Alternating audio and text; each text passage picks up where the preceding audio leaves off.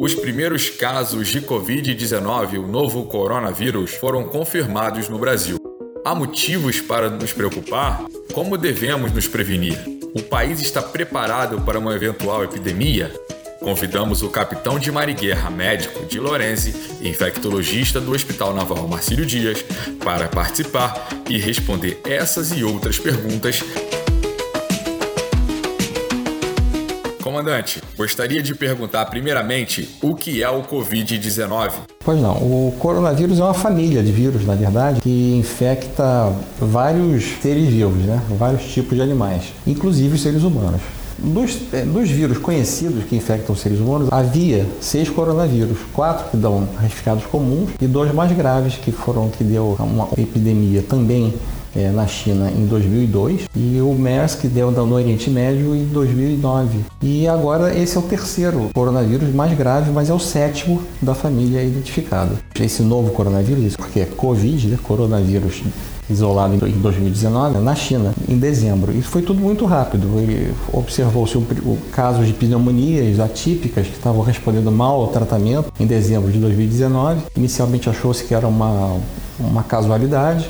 Mas o governo chinês ficou atento, os, profissionais de saúde, e viram que realmente se tratava de uma doença nova. Isolaram então esse vírus e fizeram comunicação ainda em dezembro, 31 de dezembro, para a Organização Mundial de Saúde, emitir esse alerta. A partir daí, a OMS passou a monitorar essa epidemia em diversos países e, e a situação é essa que a gente está vendo agora. Ela se alastrou pelo território chinês e a partir daí outros países da, do, do Extremo Oriente e agora já estamos vendo em países do Ocidente que na verdade era uma coisa mais ou, mais ou menos esperada, tendo em vista que uma doença de transmissão respiratória, hoje em dia com a facilidade de transporte aéreo, é quase inevitável que, que esse vírus atinja todos os continentes e a maior parte dos países. A repercussão no noticiário vem deixando as pessoas preocupadas. Há motivo para pânico? Não, acho que não. Em princípio, parece que esse vírus, ele realmente ele tem uma característica é, específica, ao contrário dos outros coronavírus, o que fez o MERS é, no Oriente Médio e o chinês de 2002, ele parece ser mais transmissível entre seres humanos, mas ele é menos agressivo. Ou seja, o percentual de pessoas que evolui mal para morte ou doenças mais graves, ele é menor do que esses outros dois vírus, mas ele é mais transmissível. Então, realmente, ele tem o potencial de, em números absolutos, acabar causando um impacto maior. E é, é natural, embora não, é, não seja desejável, que a população fique em alarde, né? inicialmente quanto a isso. Mas à medida que as notícias forem surgindo de que a maior parte das pessoas tem uma doença branda, mais de 80%, 85%, uma parte muito pequena dessas pessoas acabam evoluindo de forma grave, uma parte menor ainda evoluir para o óbito, à medida que essas notícias forem melhor divulgadas, né? E eu acho que essa, esse alarde ele tende a assentar e as semanas vão se passar, os meses vão se passar e, e as pessoas vão verificar que não há realmente necessidade de pânico para isso não. Quais são os principais sintomas do Covid-19? O, o Covid-19 é um vírus respiratório que é indistinguível de qualquer outro vírus do ponto de vista clínico tosse, nariz escorrendo, espirro e febre, que pode ou não haver. E a atenção tem que ser dada aos casos mais graves, que significa todos esses sintomas, tosse, espirro e febre, associados à falta de ar. A falta de ar significa que há já uma, um acometimento do pulmão, onde a troca de oxigênio está sendo afetada. E isso pode significar gravidade. Então é isso que a gente tem que estar atento. No resto, é uma doença muito semelhante ao resfriado comum. A maior parte das pessoas que pegar, talvez nem saiba que pegue, vai ter uma tossezinha, um mal-estar leve e uma febre baixa. Dias depois vai ficar curada com os próprios anticorpos que ela vai, vai criar e vai eliminar esse vírus. Caso as pessoas apresentem sintomas semelhantes, devem ir diretamente a alguma unidade de saúde? Qual a orientação para a família naval?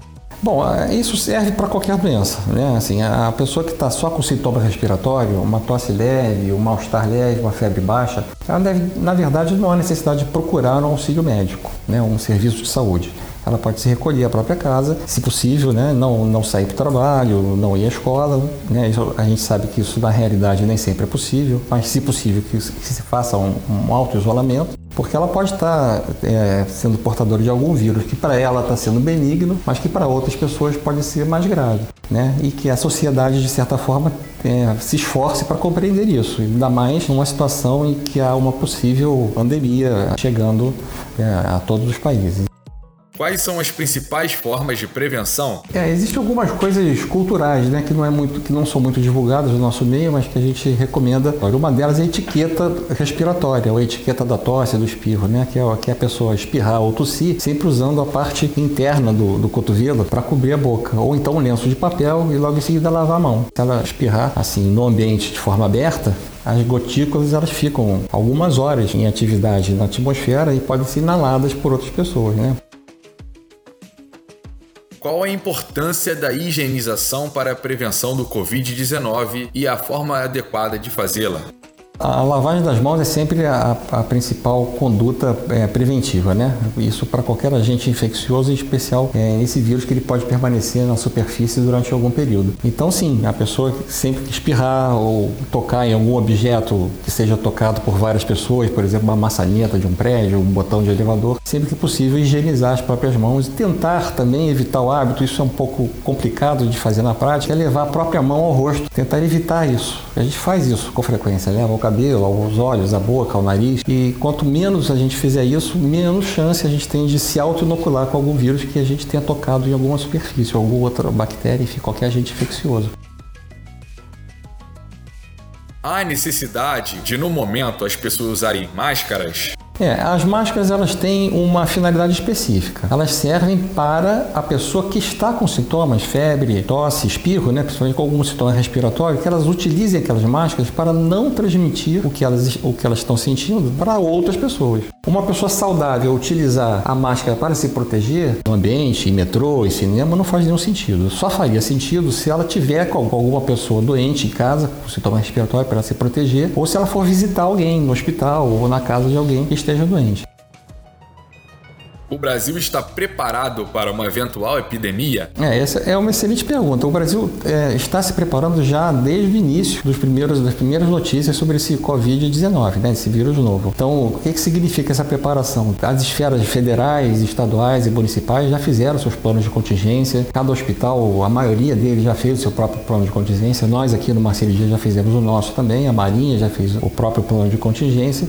Então, há um preparo, sim, para arcar com, com um número determinado de casos. É obviamente, qualquer epidemia, se ela extrapolar determinado número de casos, não há sistema público que dê conta.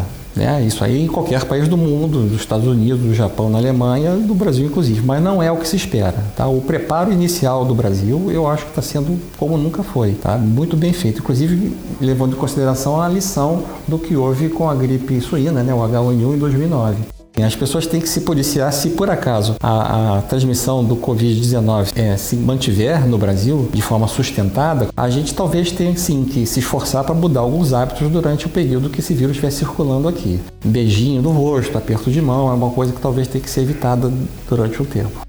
Alguma vacina já foi desenvolvida para nos proteger do Covid-19? Não, a vacina se espera que em poucos meses ela seja desenvolvida, mas o, o que existe, o que é aconselhável é que as pessoas se vacinem contra o vírus da influenza. Não que o vírus da influenza, a vacina contra a influenza, possa ter algum efeito contra o Covid-19, mas se a pessoa puder evitar de ter os dois vírus simultaneamente, isso é ótimo, né? Porque pode acontecer também. A pessoa, quando tem uma virose, ela fica sujeita a ter outras. As pessoas mais idosas, mais comumente acometidas por doenças crônicas, como hipertensão arterial, ciência cardíaca, diabetes, algumas neoplasias, elas ficam mais sujeitas a, doenças mais graves. E, e os recém-nascidos também. Gestantes também são sempre um grupo um pouco mais vulnerável a doenças infecciosas e pessoas que têm algum tipo de imunodeficiência, que esteja fazendo alguma é, quimioterapia, algum tipo de câncer, síndrome da imunodeficiência adquirida, que é a AIDS. Essas pessoas têm que se policiar mais, se cuidar mais, porque realmente elas podem ter doenças mais graves.